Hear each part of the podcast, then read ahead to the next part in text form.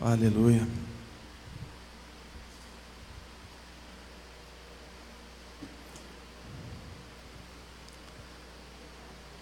Aleluia. Queria hoje compartilhar com vocês um pouco daquilo que Deus tem colocado no meu coração.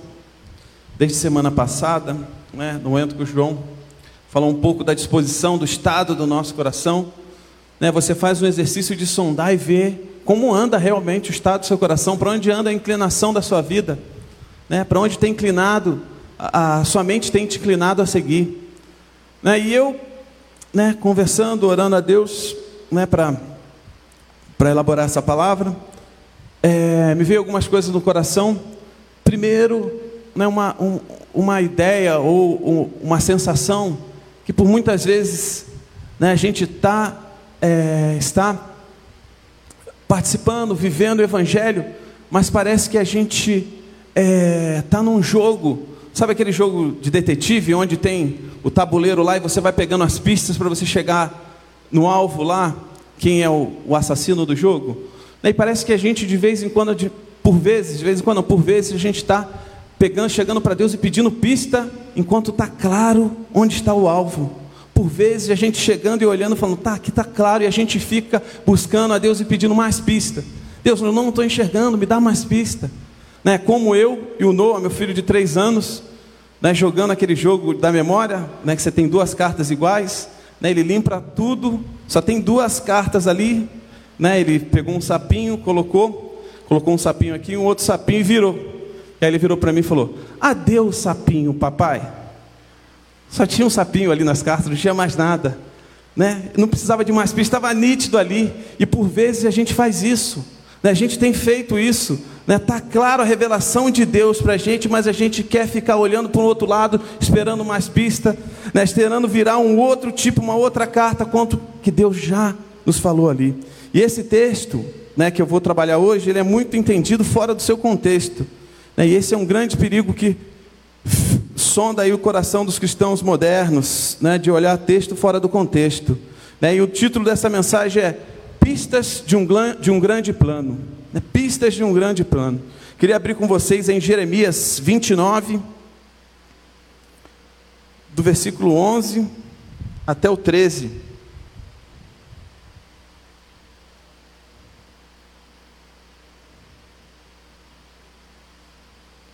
Acharam? Jeremias 29, do 11 ao 13. Eu vou ler nessa versão aqui que a Nath colocou. Porque sou eu que conheço os planos que tenho para vocês, diz o Senhor. Plano de fazer prosperar e não de lhe causar dano. Planos de dar-lhe esperança e um futuro. Então vocês clamarão a mim, virão orar a mim e eu os ouvirei. Vocês me procurarão e me acharão quando me procurarem de todo o coração. Né? Eu li nessa versão NVI aí. E esse texto, para mim, ele tem um, um segredo grandi, grandioso, né? porque esse texto ele é muito conhecido como fora do seu contexto. Né? Muita gente usa esse texto para justificar uma necessidade de se tornar rico e próspero nesse tempo. Né? Muita gente usa esse texto para justificar aqui, ó, Deus me quer ver rico. Né? E eu acho que aqui você tem dois erros clássicos. O primeiro é você pegar essa passagem e querer justificar uma necessidade sua e achar que Deus está apontando para essa necessidade. Né? O outro é tirar ele de todo o seu contexto, que é riquíssimo, e reduzir ele a, uma, a, um, a, um, a um entendimento daquilo que você acha que significa. Né? Então a gente precisa ler, né? gastar tempo lendo a palavra de Deus, né? gastar tempo lendo e entendendo o que Deus quer fazer aqui. Né? E eu não vou ler o, versículo, o capítulo 29 de Jeremias inteiro, mas eu vou dar um contexto aqui, o que, que está acontecendo nesse momento. Né? Jeremias 29 aqui, essa carta, para você ter uma ideia, essa carta, ela, esse texto faz parte de um texto que é chamado Carta aos Exilados. Quem eram os exilados? Aqui, o Jerusalém já foi dominado, o povo israelita foi dominado por, pela Babilônia. Então, o rei Nabucodonosor, ele foi e levou o povo cativo e deixou alguma parte do povo lá na Babilônia. Né? E o povo lá na Babilônia, é, preocupado, não sabendo informação como é que ia ser, quando ia voltar, se ia voltar para a terra natal, começa a se opor algumas coisas ao rei, ao rei, ao rei Nabucodonosor. E aí eles começam a criar contendas, eles começam a ouvir profetas, falsos profetas dizendo, né, no capítulo 28, depois você pode ver, vai dizer que tem um cara chamado Ananias, que diz que eles voltariam para Jerusalém em dois anos. Né, ó, pode ficar tranquilo que em dois anos você volta, vão voltar lá para a terra natal. Né? E aí esse texto aqui, esse capítulo, ele está falando né, de uma carta que Jeremias envia a mando de Deus para o povo que está em exílio na Babilônia. Né, primeiro você entende aqui para tranquilizar o coração. Ó, pessoal, fica aí, vive dessa forma, né, vive de forma honesta e justa, né, que no meu tempo eu trarei a resposta. Se você vê no versículo 8, que eu acho que é bem rico, a gente vai passando a mão aqui nesse texto aqui, lendo alguns versículos né, do versículo 8 do capítulo 29. Porque assim diz o Senhor dos Exércitos, Deus de Israel: Não deixe que os profetas e adivinhos que há no meio de vocês os enganem. Não deem atenção aos sonhos que, que vocês o encorajem a terem. Eles estão profetizando mentiras em meu nome e não os enviei, declara o Senhor. Versículo 10. Quando se completarem 70 anos da Babilônia, eu cumprirei a minha promessa em favor de vocês e trazê-los e trazê-lo-eis de volta para este lugar. Né, então, o que é esse texto aqui? Esse texto ele faz parte dessa carta que foi escrita para um povo que está no exílio, né, dominado sobre um rei, né, um povo que tem dois sentimentos aflorados ali. Primeiro, a frustração, a, a, toda a frustração de estar numa terra onde não era o lugar onde ele adorava, não era o lugar onde ele tinha sustento, e não era o lugar onde era, ele era identificado né, como era o povo, o povo hebreu era identificado em Israel. Né, tinha a expectativa de ser livre daquilo dali. Né, se você vê ao longo da Bíblia, né, o povo quando esteve em exílio lá no Egito, né, Deus levantou Moisés para tirar o povo do exílio, não, do cativeiro lá do Egito, para levar para a terra prometida. Então no coração da galera tinha essas duas, esses dois sentimentos, né, uma frustração e uma expectativa de quando vai acontecer isso. Né? E aqui nesse texto, né, que a gente está trabalhando agora, né, ele começa a falar e começa a dar algumas pistas das coisas que iriam acontecer, né, de como ele iria fazer. Primeiro ele falou: ó, para de ouvir esses caras que estão perto de vocês aí, que estão falando, não estão falando meu nome, né, estão falando alguma coisa que não tem a ver comigo. Né? E aqui ele começa a trabalhar aí o que ele quer falar para o povo. E aí a gente chega nessa passagem né, que diz né, eu sei os pensamentos, ali a gente leu planos, na minha versão, eu sei os pensamentos que tenho a respeito de vocês. Gente, eu vou fazer dois paralelos aqui. Primeiro, olhando no contexto, no contexto histórico desse, desse texto, o que o texto quer dizer para o povo de Israel, e o que eu entendo que Deus quer falar para a igreja. Né? Então, a primeira parte diz assim: Eu sei que pensamentos que tenho a respeito de você, diz o Senhor. Ali no outro, eu sei o plano. Né? Aqui, primeiro era Deus deixando certo no coração dos israelitas que estavam lá em cativeiro, no, é, com, estavam lá exilados, que Deus não tinha esquecido deles, né? que Deus, eles habitavam ainda no coração de Deus. Né? Ele não deixou, esqueceu eles exilados lá e nunca, não tinha nenhum plano de retorno, não. Né? É para mostrar, eu sei os pensamentos que eu tenho a vosso respeito. Né? Então aqui é sinalizando que Deus estava guardando eles no coração. Né, lembre-se que quem estudou, fez o GC, né, Abacuque, vai lembrar que Deus né, enviou os babilônicos, uh, os caldeus, né, o povo da Babilônia, para exercer juízo sobre o povo, porque o pecado dominava sobre o povo lá. Né, e aqui Deus começa a mostrar para o povo que não ia abandonar eles lá no, no cativeiro, na Babilônia, mas iria realmente é, trazê-los de volta. Né, mas Deus começa a confortar o coração deles. Né? O primeiro, eu sei o pensamento que tenho a vosso respeito. Né, aqui claramente ele mostra que, ó, eu não esqueci de vocês, eu sei o que eu tenho plano, eu sei a promessa que eu fiz para Abraão e essa promessa eu vou cumprir sobre vocês. Né, mas se a gente também olhar esse texto no contexto da igreja, da igreja dos cristãos atual, atuais, como a gente sabe, como que a gente já sabe hoje, depois do evento Jesus Cristo, depois do ápice da crucificação e ressurreição de Cristo, a gente claramente sabe que Deus tem pensamentos a nosso respeito. Né? Deus não nos deixou no cativeiro, Deus não nos abandonou, mas Deus criou um plano de resgate e esse plano, através de Jesus, hoje nos conduz a viver essa vida, a hoje termos intimidade, buscarmos, termos paz com Deus. Né? Então, o que Deus fez ali com aquele povo ressoa, ecoa um pouco conosco, né? mas num sentido um pouco diferente daquilo que a gente encara esse texto. Né? Mas essa primeira diz: Eu sei o pensamento que tem a respeito de vocês, eu sei o plano que tem a respeito de vocês. Gente, é lógico, Ele sabe, né? nós não estamos abandonados, né? pelo contrário, nós fomos resgatados, e isso Deus está falando com o povo. Né? Primeiro, povo, ó, calma aí onde vocês estão, né? deixa de ficar tão ansioso, querendo, né, querendo entrar em guerra, né, e aqui no texto, aqui em cima, vai dizer, ó, a prosperidade de você vai depender muito da prosperidade de onde vocês estiverem aí do governo, então sossega aí, calma, né, aguente, eu estou com vocês, né, e esse texto continua, avançando um pouco e fala, são pensamentos de paz, não de mal, para lhe dar-lhes um futuro e uma esperança, naquela versão ali diz, NVI vai dizer, né, planos de fazê-los prosperar e não lhes causar dano, planos de dar-lhes esperança e um futuro. É, Para mim, essa aqui é, um, é uma passagem chave de uma pista daquele grande plano que Deus tem para conosco. Né? Se você quiser pegar essa passagem e guardar e falar, opa, planos de fazer prosperar, opa, aqui tem um mantra para eu ficar rico. Quer dizer, Deus quer me fazer rico aqui nessa terra. Né? Se você pegar essa passagem, destacar e guardar isso, né, como a gente vê muita gente fazendo, você perde a riqueza daquilo que Deus quer mostrar e revelar através desse texto. Né? Quando fala de paz, se a gente lembrar lá em João 14, vai dizer que Jesus, quando diz queria é, trazer paz, ele fala: né? Deixo com vocês a paz, a minha paz lhes dou, não lhes dou a paz como o mundo a dá. Que o coração de vocês não fique angustiado nem com medo. Vocês ouviram o que eu disse. Eu vou e volto para junto de vocês. Eu vou e volto para junto de vocês.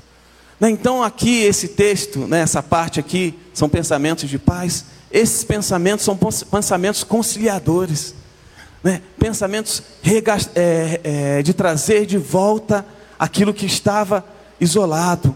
Né? Então, Deus está falando: ó, tem um pensamento de paz, não é que eu, eu quero causar dano para vocês. Né, isso para aquele povo lá israelita. Não é que eu quero acabar com vocês, já fiz a minha parte, acabou a história de vocês, fechei, agora posso ir embora. Não tem planos de paz.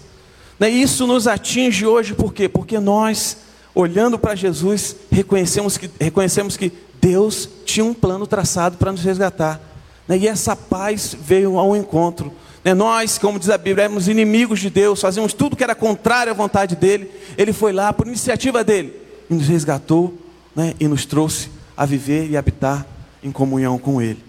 Né? Então, Deus aqui está falando, e, e, e para, lhe dar, para, para dar-lhes um futuro e uma esperança.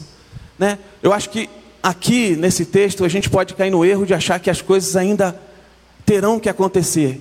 Né? Mas eu, quando eu olho aqui essa pista, eu começo a ver e falo: olha o que já aconteceu. Hoje a gente não é um povo sem destino, a gente não é um povo sem esperança, a gente não é um povo que não está buscando um lugar para ir. Mas nós já temos um endereço final. Né, nós já fomos resgatados por Deus, estamos em caminho, no caminho, né, aguardando Ele voltar para vivermos a eternidade ao lado dele. Né, então nós temos um plano de esperança e futuro. Então, de alguma forma, a gente pode pegar isso daqui e falar: pô, mas o que, que Deus tem para mim? O que, que Deus quer fazer comigo? E aí eu quero te dar essa pista essa noite e te falar: não, Deus já fez, Deus já está mostrando, Deus já está revelando né, aquele que se curvar diante do Senhor, reconhecer como Senhor e Salvador, esse encontra endereço, esse encontra esperança, esse encontra o caminho, né, esse lidar com o caminho e a verdade e a vida. Né, esse não se perde nas coisas aí e, e perde o caminho daquilo que Deus tem. Né? E é isso que Deus estava alertando o povo ali, né, estava mostrando, lidando com a frustração e com a expectativa do povo, né, mostrando: ó, eu vou trazer de volta. E Jesus fez exatamente isso conosco. Ó, não vou deixar vocês sozinhos, se você ler em João, né? Eu vou para o Pai preparar a morada, mas eu volto para pegar vocês. Né? Então nós estamos caminhando e destinados à morada eterna ao lado de Deus. Né? Então esse texto aqui, essa, essa parte Né? De alguma forma, é, foi dado muita ênfase na questão de prosperar, ah, agora eu vou prosperar. Mas se a gente for no versículo 4 desse capítulo, vai dizer o seguinte: Assim diz o Senhor, o Deus de Israel, a todos os exilados que deportei de Jerusalém para a Babilônia: construam casas e habitem nelas, plantem jardins e comem de seus frutos, case e tenham filhos e filhas, escolham mulheres para casar-se com seus filhos e dê suas filhas em casamento para que também tenham filhos e filhas. Multipliquem-se não diminuam. Busque a prosperidade da cidade para a qual eu deportei e orem ao Senhor em favor dela. Né, então, aqui esse texto está dizendo para o povo o seguinte: né, não está dando uma garantia aqui é, autônoma, falar, pode ficar tranquilo, sentado no seu lugar, que Deus vai trazer prosperidade. Não, Deus está aqui trabalhando nesse povo de Israel, primeiro tratando um problema, né, para que o povo aguardasse ali a resposta de Deus. Né, esse povo estava ansioso, esse povo estava aflito, querendo realmente viver e buscar ali do seu jeito sair da Babilônia. Né, aqui nesse mesmo contexto é aquela famosa passagem de Daniel, quando a gente vê Daniel lá cativo, né, e ele se recusa a, a comer dos manjares do rei, né, mas ele se dedica, ele, se, ele pede para o servente lá, dar só para ele legumes, né, porque ali ele ia ver que o Deus estava com ele. Né? Então esse texto é para essa galera que está lá, essa galera que tinha a possibilidade de se contaminar com as coisas, de se extrair com as coisas que são oferecidas lá na Babilônia. Né? E esse povo de Israel, de alguma forma, né, aguardava o retorno daquilo que Deus tinha prometido lá atrás. Né? Então eles estavam aguardando sair da Babilônia e viver de forma ali, voltar para a terra prometida e desfrutar de tudo aquilo que Deus tinha para eles. Né? Mas isso a gente vê é, acontecendo, como a gente falou no, quando eu preguei na outra vez, né, no, no retorno do exílio, onde Deus ajuda eles na construção do segundo templo, onde eles reconhecem a sua identidade, onde se organizam e eles buscam a Deus para organizar e para viver as maravilhas do segundo tempo que Deus tinha para eles. Né, mas aqui, né, se a gente olhar e ver como isso tem se cumprido na igreja, né, como é verdade, essa verdade tem se cumprido na igreja. Né, a gente não está vivendo é um plano desconectado daquilo que Deus tinha. Né, a gente não está vivendo nenhum nada diferente daquilo que Deus planejou para a gente. A gente está nesse plano global de Deus, de redimir toda a criação, e nós fazemos parte disso. Quando nós nos curvamos, nós nos rendemos diante de Deus, é porque nós entendemos que não há outra solução e não há outro caminho. Né? Então Jesus prometeu que Ele nos daria paz e nós não estaríamos só. E Ele voltaria para consumar todos os atos. O, a outra parte do versículo diz: Então vocês me invocarão, me aproximarão de mim, se aproximarão de mim em oração, e eu os ouvirei. Vocês me buscarão e me acharão quando me buscarem de todo o coração. Né? Quem já não, não falou esse, esse versículo? Né? Que se a gente realmente se curvar diante de Deus, Deus vai responder a nossa oração. Isso acontece, gente. Não estou dizendo que não aconteça, né? mas o que já aconteceu? Né? Em Atos 2, versículo 11, vai dizer que ó, todo aquele que invocar o Senhor alcançará a salvação. É todo aquele que invocar o nome do Senhor alcançará a salvação. Né? No versículo 11, se eu não me engano, capítulo 2, versículo 11. Né? Então nós estamos aqui, de alguma forma, querendo buscar a Deus. Deus, é, quando a gente vai ter oportunidade de invocar, quando a gente vai, é, quando essas coisas vão acontecer, e Deus dando e derramando pista que essas coisas já estão acontecendo. Né? Nós desfrutamos, nós estamos nessa época da graça, né?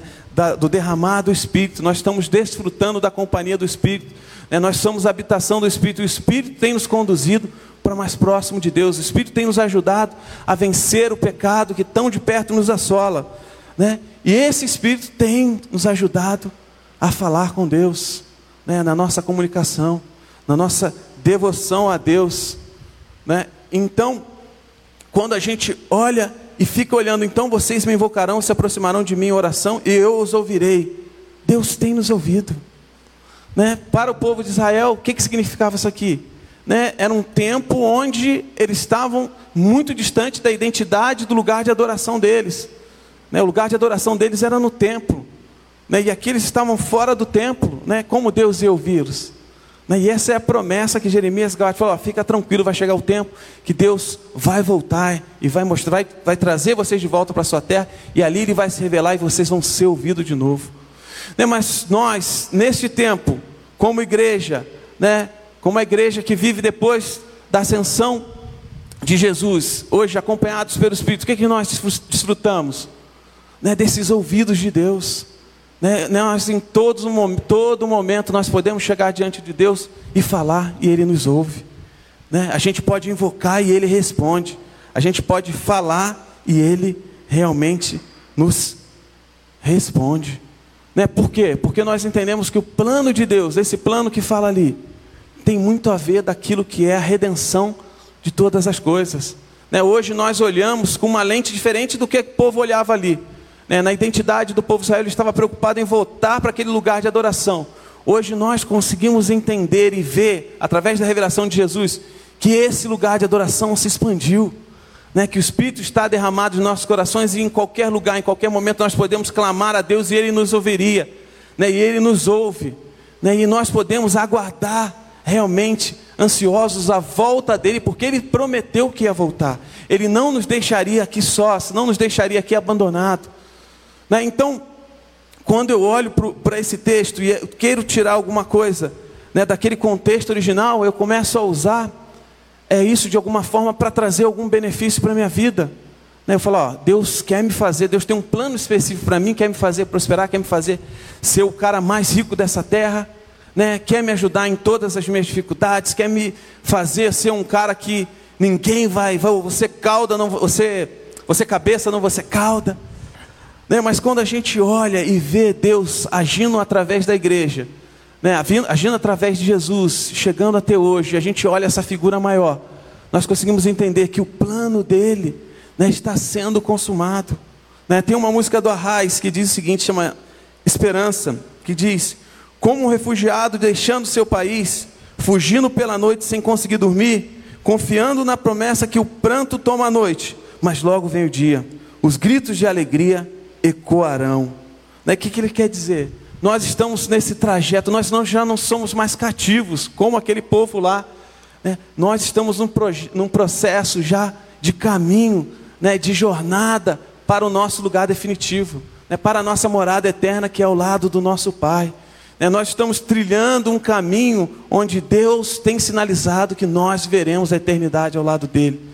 Né? Mas se a gente se voltar e querer entender essa passagem a partir dos olhos daqueles caras lá, né, como se estivessem presos, né, como se aquilo ali fosse o cenário completo para a gente, né, a gente vai ter dificuldade de entender qual é o plano completo de Deus para nós. Né, então tem duas formas de enxergar aqui. Né, o contexto histórico ali diz o que? Nos mostra o que? Que Deus estava ali fazendo um plano para aquele povo, para tirar o povo do cativeiro né, para que o povo voltasse a ter aquele lugar de adoração, que era o segundo templo, né, e para aquele lugar onde eles voltariam, ali eles poderiam invocar o nome de Deus, Deus responderia. Mas nós agora, o que vivemos? Né, como nós vivemos agora? Né, nós já estamos né, desfrutando da companhia do Espírito de Deus. Né, hoje, nós já temos o nosso lugar de adoração, nós reconhecemos como adorar a Deus nós somos identificados como esse povo que adora, nós temos a verdade nos guiando, nós estamos nessa jornada de espera para que Deus volte e consuma todos os atos, para que chegue naquele tempo onde Ele voltará, julgará todas as coisas e nos conduzirá à morada eterna. Então, para mim, né, esse, essa passagem, né, quando fala em plano, quando fala em pensamento, quando fala em aquilo que Deus tem para nós, está muito ligado né, a esse plano celestial e eterno. Está muito ligado a essa morada eterna que Ele preparou. Está né, muito ligado àquilo que Ele já reservou para aqueles se curvarem diante dos se curvarem diante da grandeza de Deus, para aqueles que reconhecerem o Senhor como o Senhor e Salvador. Né? Então esse texto para mim tem a ver com isso, tem a ver com essa morada celestial, tem a ver que nós não estamos aqui nessa terra né, acumulando coisas, nós não estamos aqui preocupados em apenas satisfazer os nossos benefícios, não estamos como aquele povo preocupados, desesperados para voltar aonde era a nossa habitação, mas nós estamos num processo de transitório, Né? Nós não chegamos no nosso destino final, nós não estamos na nossa morada eterna, né? nós não estamos ainda no nosso porto seguro. Né? Nossa embarcação continua remando, ela continua indo. Né? Deus não nos chamou nesse tempo para jogarmos âncoras e pararmos diante de qualquer cenário é, estável na nossa vida. Né? Deus não chamou para a gente, se a gente chegar no momento na nossa vida, né? a gente reconhecer, poxa, agora eu estou bem, tenho o emprego que eu quero, tenho o carro que eu quero, eu vivo, desfruto da, daquilo tudo que eu sonhei para mim, né? momento que eu acho que agora estou vivendo as promessas de Deus. Né? Agora sim eu me assentei e reconheço que Deus é bom demais. Né? Eu não acho que é isso que Deus quer nos mostrar. Né? Então a, Bíblia dá pistas claras que isso aqui é transitório, isso aqui é passageiro. Né? Que você pode, como povo ali, viver se deleitar nas coisas que, que você tem, né? mas você não pode tirar a expectativa da volta do nosso Senhor, que é onde nós viveremos e desfrutaremos da nossa verdadeira realidade. Né? Então, de alguma forma, a gente pode pegar essa passagem e começar a entorpecer, começar a, a endurecer o nosso coração, achar que, opa, a gente foi chamado para ser próspero nesse tempo. Né? E na verdade, né, Deus, Ele reconhece, ele, ele, qual a palavra que eu vou usar aqui para não ficar uma palavra muito, muito dura? Mas Deus deixa a gente desfrutar das, daquilo que a gente ganha com os nossos esforços. Melhorar a frase. Né? Então Deus deu a oportunidade de nós desfrutarmos, mas Deus não quer que nós paremos nisso. Né? Deus quer nos colocar esse senso de eternidade, esse, essa, essa, essa coisa que nos incomoda, não parar e achar que nós chegamos no nosso destino final né, essa coisa que o povo ali de Israel tinha como certo, né, querendo falar: opa, eu quero é Deus voltar para lá, eu quero voltar daquele tempo onde eu poderia realmente ter o meu lugar de adoração, ter a minha, meus, minhas, meus mantimentos, meus recursos e tocar a minha vida. Né, mas Deus não nos chamou para isso. Né, nós estamos num tempo onde Deus nos chama a passar, né, a transitar desfrutando, deleitando das coisas dessa terra, mas lembrando, buscando na nossa mente, ardendo no nosso coração, esse senso de missão, que nós estamos aqui para fazer alguma coisa que Ele nos pediu, para realizar alguma coisa que Ele entende que nós devemos fazer.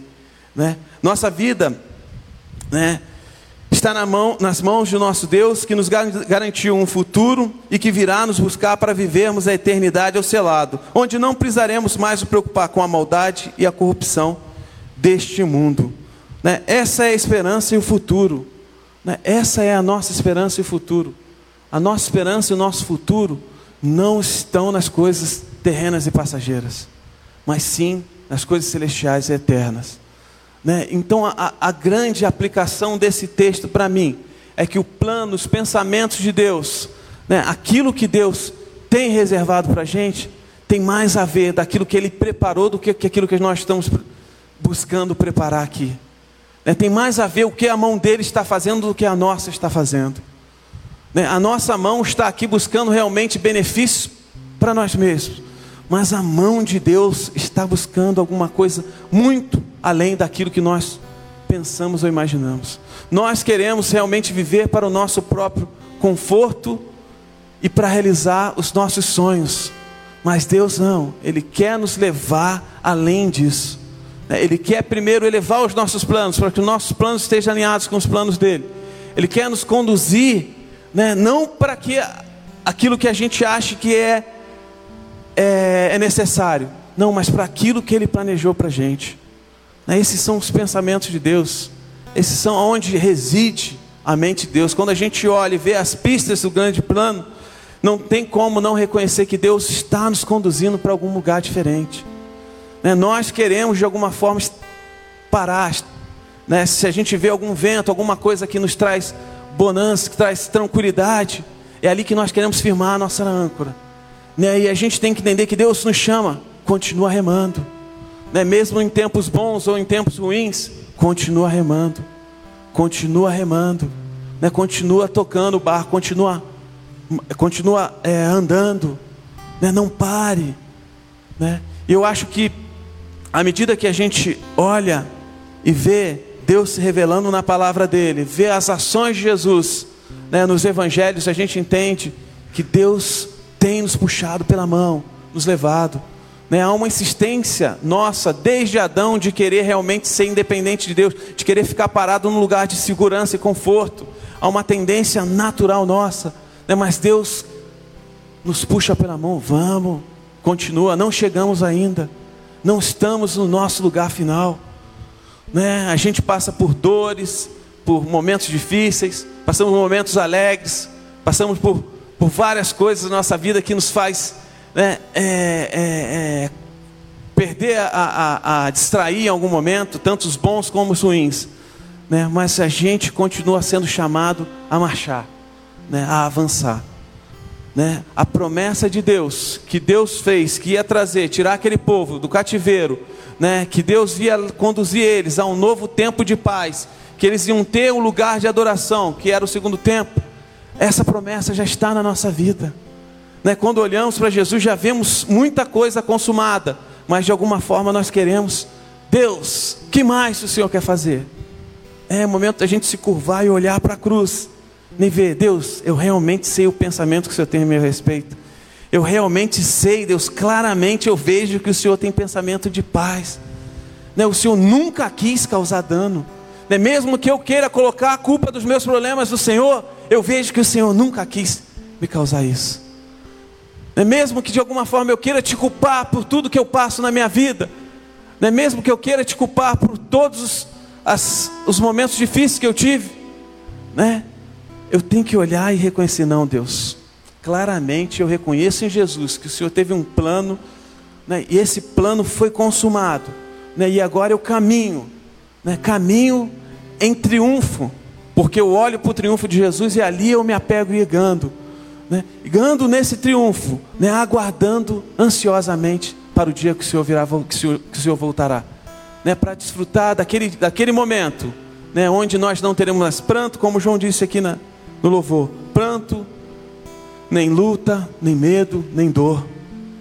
Né? Então nós estamos nessa jornada, nós estamos sendo conduzidos por Deus a um novo tempo.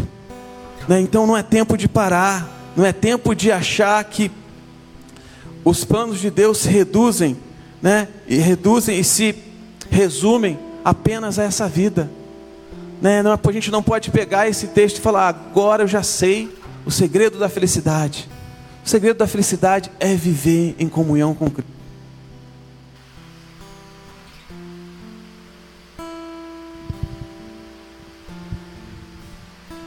O segredo da, da felicidade é se curvar diante do Criador, né? é ter uma atitude que Adão e Eva não tiveram, né? é ter uma atitude de reconhecimento que nós não podemos ser independentes de Deus né, que nós não podemos apenas pegar e viver para este tempo, né, que nós não temos chance nenhuma de vivermos uma vida nessa terra se não for em comunhão com o Criador. Né, então é tempo da gente segurar na mão de Deus, né, reconhecer que os planos dele são celestiais e eternos, ele nos convida a fazer parte desse plano. Ele nos convida a viver numa nova disposição de fé. Ele nos convida a viver numa nova forma aqui na terra. Né? Então a gente precisa sondar o nosso coração, a gente precisa tirar do nosso coração tudo aquilo que apenas é entra na nossa vida para nos trazer alguma estagnação, trazer algum conforto, né? sendo que essa pista não é, não faz parte da, do grande plano. Né? O grande plano, essa pista que ele dá, que ele, a palavra dele em todo momento sinaliza, é que ele voltará, né? e ele pegará os seus e ele virá e andará com os seus. Né? E nós que estamos aqui, nós que estamos vendo, assistindo esse culto? Nós devemos nos curvar diante dos Deus, de Deus e nos reconhecer que somos dele. Né? Que a promessa que foi feita para aquele povo nos atinge hoje. Né? Não nos atinge para nos dar uma sensação de alívio imediato, não, para trazer um peso de eternidade para trazer um peso de responsabilidade em olhar para frente e viver para a glória dele. Né, para olhar para cima e olhar para o autor e consumador da nossa fé e viver e seguir aquilo que ele nos chama para fazer. Né, é tempo da gente pegar o nosso coração, pegar a nossa vida, revisar, né, ressignificar aquilo que não tem realmente inclinado para as coisas de Deus. Né? Se tem coisas que a gente colocou no nosso coração que nos faz realmente colocar e firmar o nosso pé em algum lugar, né? Veja primeiro se esses são os fundamentos celestiais e eternos. Veja se esses não são fundamentos passageiros e transitórios, né? Se a nossa carreira, se a nossa felicidade, se aquilo que a gente acha que é felicidade, se não é o nosso relacionamento, se não é a nossa sentimentos, né, e emoções, né? Mas é bom a gente rever e ressignificar, olhando para Jesus e ver, Senhor, né, que eu esteja firmado realmente naquilo que é e que vem, que brota do Senhor. É Deus, não deixa eu me perder, né, como nesse povo, né, que tinha uma expectativa momentânea de uma solução, de uma resposta, né, de uma libertação, né, mas que eu tenha no meu coração realmente a certeza, né, que muitas das promessas já se cumpriram e que hoje eu estou agarrado na Sua mão, seguindo para aquilo que o Senhor planejou para essa criação. Né, é tempo da gente olhar o nosso coração né, e não deixar que de alguma forma a nossa vida seja conduzida por aquilo que a gente acha que nós achamos que é certo. Né, se for possível, derrube os seus pressupostos. Se for possível, derrube as suas prerrogativas. Né, chegue diante da palavra de Deus. Né, olhe e entenda, veja aquilo que Deus quer fazer com o povo dele. Mas também reconhecendo aquilo que ele já fez. Né, nós andamos no triunfo da cruz. Não no meu triunfo, não no seu triunfo, no triunfo da cruz no mérito da cruz. Né? Nós andamos a partir daquilo que Jesus fez por nós. Né? Nós não estamos mais cativos na Babilônia. Né? Nós não precisamos mais duvidar se Deus tem pensamentos a nosso respeito. Nós não precisamos duvidar se Deus tem algum plano de paz a nosso favor. Nós não precisamos duvidar se hoje nós precisamos invocar e Deus possivelmente poderia ou não responder. Mas você pode andar num terreno mais seguro, um terreno mais certo que Ele teve pensamento a seu respeito, que Ele tem um plano a seu respeito, né? e que agora, em qualquer momento da sua vida, você pode invocar, que Ele vai te responder. Né? Então é tempo da gente firmar os nossos pés nos fundamentos celestiais eternos. É tempo da gente tirar a nossa mente da Babilônia, né? dessa mente de que espera alguma coisa momentânea e passageira, espera um, te um templo físico ser construído para ter o um local de adoração. Hoje não, nós estamos com Jesus. Né? O Espírito nos diz que em qualquer lugar onde estivermos, ali podemos dobrar o nosso joelho e falar: Deus, o Senhor é tudo para mim. Santo, santo, santo é o Senhor. Né? Nós não estamos mais vivendo à mercê de alguma acontecimento histórico em relação a alguma coisa para a gente ter um local específico para a gente voltar a adorar a Deus. Não, nós vivemos na dispensação dos tempos, né, onde o Espírito está derramado de forma exagerada sobre as nossas vidas. Nós desfrutamos de graça e misericórdia. Nós, em qualquer momento, se pecarmos, né, nós temos um advogado fiel e justo para chegar diante dele e falar: Deus, eu me arrependo né? porque eu tentei tomar o meu jeito, fazer do meu jeito, mas eu quero realmente é fazer do seu, Senhor. Né? Esse é o tempo que nós vivemos. Né? Então, quando eu olho esse texto, eu gosto de entender que esse texto já se cumpriu. Né? O que a gente vive hoje é algo que esse texto era prometido para aquele povo. Né? E hoje nós desfrutamos de outra, outra condição. Né? Eu fico preocupado quando de alguma forma a as pessoas querem realmente invocar o nome de Deus, falar: Deus, vem aqui, por favor, vem aqui. Né, eu preciso do Senhor, por favor, venha. Eu preciso, o Senhor puder, o Senhor vem aqui. Não, Deus já veio. Né, Deus está. Né, o Espírito está derramado. Né, nós estamos desfrutando dessa companhia. Né, nós estamos desfrutando deste momento. Né, nós não podemos nos colocar em posição histórica errada. Nós estamos vivendo o triunfo da cruz. Gente, é importante a gente saber isso. Né? Quantas vezes nós nos colocamos como esse povo, né? nos voltamos a colocar como se estivesse preso na Babilônia, né? queremos fazer atos religiosos para justificar a nossa fé, para ver se Deus de alguma forma olha para os nossos atos religiosos e começa a falar: ah, agora sim ele está fazendo alguma coisa decente. Mas não, nós estamos vivendo numa era onde Jesus fez a obra para a gente onde Jesus justificou, Né? Então, o que fizermos aqui não é nada, não é nada perto daquilo que Jesus fez para a gente. Então, hoje nós né, não nos justificamos em obras, mas na nossa fé em Cristo Jesus. Né? Essa é onde nós realmente é, usamos a nossa, onde nós apoiamos a nossa fé, é olhando para o Autor e Consumador dela, né? é vivendo, desfrutando da salvação que nos está disposta.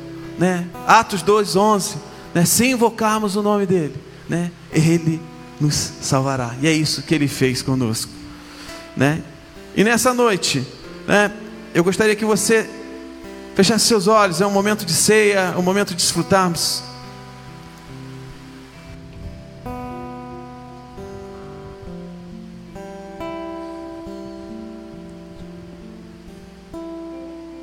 Da real condição em que estamos é momento de entendermos em qual momento da história nós estamos. É, você já não está mais isolado de Deus, você está próximo dele. Então, aí na sua cadeira, onde você está, do seu jeito, da sua forma, você pode falar com Deus.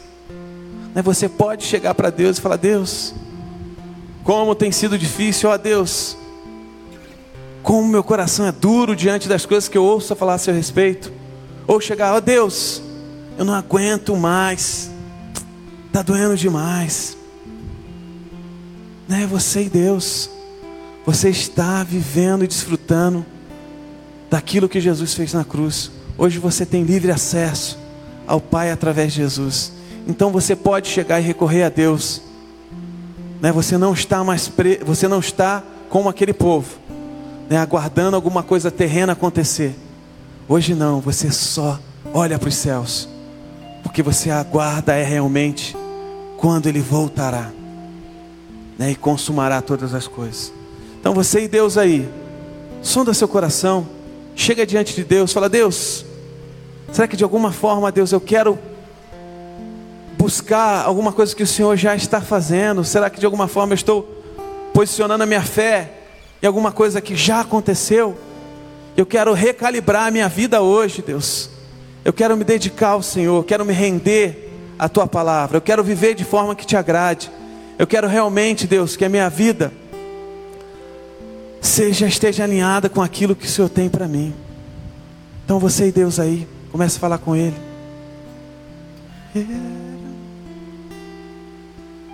Vai falando com ele.